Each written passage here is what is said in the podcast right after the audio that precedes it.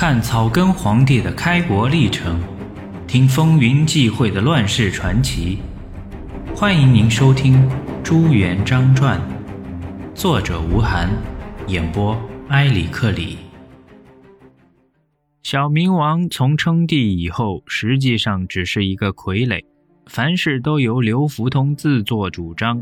几年来，红军虽然声势浩大，占领了大片国土，但因红军组织松散，各自为政，号令不一，加上狭隘的小农意识，军纪不振，人数虽多，战斗力并不强。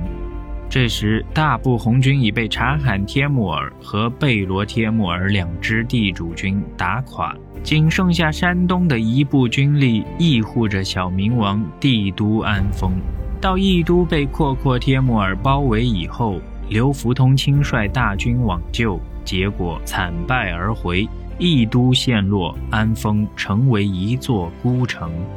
至正二十三年二月，张士诚的大将吕珍趁机围攻安丰，城内粮尽弹绝，外面的援助也运不进去，城里出现了人吃人，甚至吃腐尸和人油炸泥丸子的惨景。军情紧急，刘太保不得不派人请求朱元璋发兵解围。兵发与不发，成救与不救，又是一个艰难的抉择。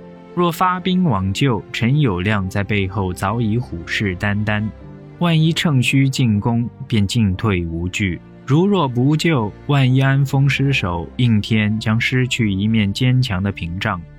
从军事观点看，又不能不救。对此，朱元璋与他的谋士们存在分歧。刘基就坚决主张按兵不动，不如让其厮杀，借吕珍之刀杀了小明王，落得省心。如果救出小明王，如何安置也是问题。名义上还是皇帝，三宫六院什么的，总得像模像样，劳民伤财不说，还容易树大招风，引火烧身。元顺帝不会允许另外一个与他并行的皇帝安安稳稳地存在下去，他会调集权力去消灭他的，实在得不偿失。但是朱元璋仍然固执己见，安丰不能不救，遂亲自统兵复救。刘太保簇拥小明王，趁月黑风高、大雨倾盆，突围而出。刘福通在突围中被杀。元璋摆设金銮御膳，迎小明王暂住滁州，临时创造宫殿，把皇宫左右宦事都换成自己人，供养极丰，防护极严。小明王名为皇帝，此时实际上已是俘虏，完全受朱元璋的挟制。怎么说？朱元璋也是救驾有功。三月十四日，小明王内降致书。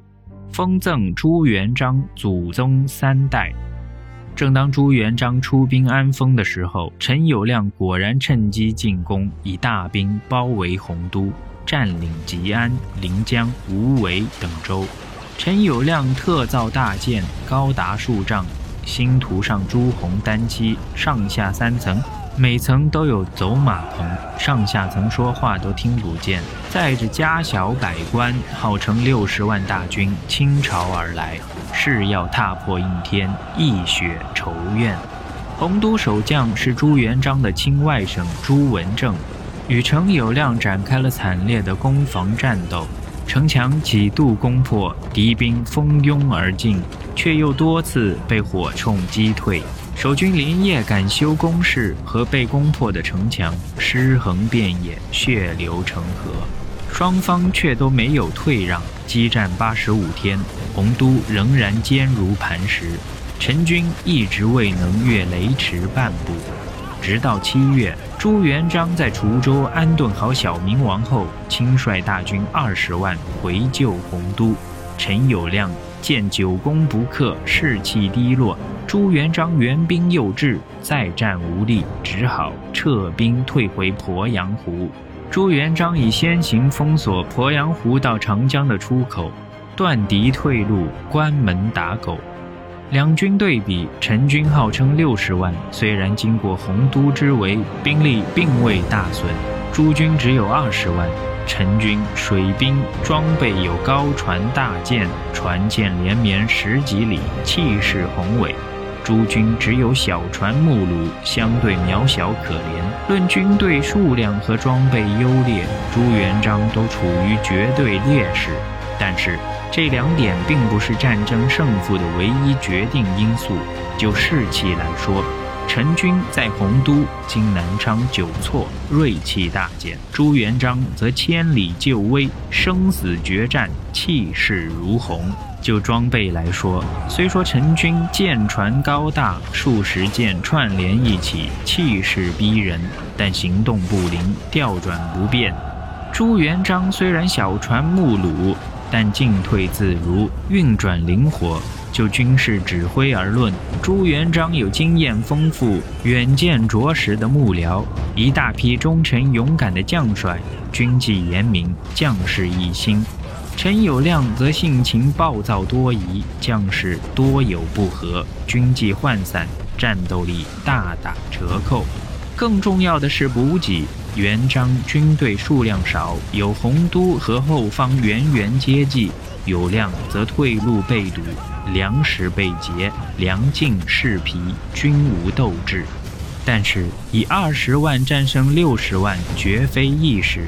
这一战从七月一直打到八月，直杀得天昏地暗，天地为之哭泣，鬼神为之动容。其水战之规模，也许是中国历史上最大的一次。两军主力苦战三十六天，最后以陈友谅的彻底失败和朱元璋的巨大胜利而告终。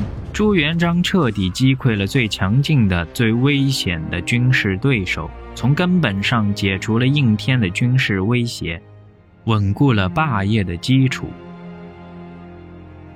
听众朋友，现在您收听的是《朱元璋传》，作者吴晗，演播埃里克里。